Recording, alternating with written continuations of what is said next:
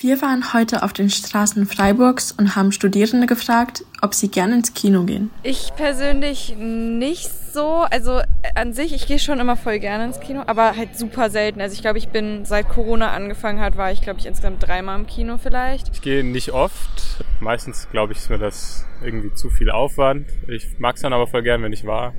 Aber von selber komme ich selten auf die Idee, ins Kino zu gehen. Ja, eigentlich schon. Ich mag die Atmosphäre tatsächlich gerne. Tatsächlich ist mein Freund ein riesen Kinogänger, der liebt Kunstkinos und ja, der hat mich so ein bisschen beeinflusst damit. Und seitdem liebe ich es auch im Kino zu sitzen und einfach die Atmosphäre da, schöne Filme zu gucken. Ich gehe eher selten ins Kino. Wenn halt ein Film wirklich läuft, der mich überzeugt, dann gerne. Oder halt, wenn es halt mit Freunden ist oder halt eher eine größere Gruppe. Ja, ich gehe voll gerne ins Kino.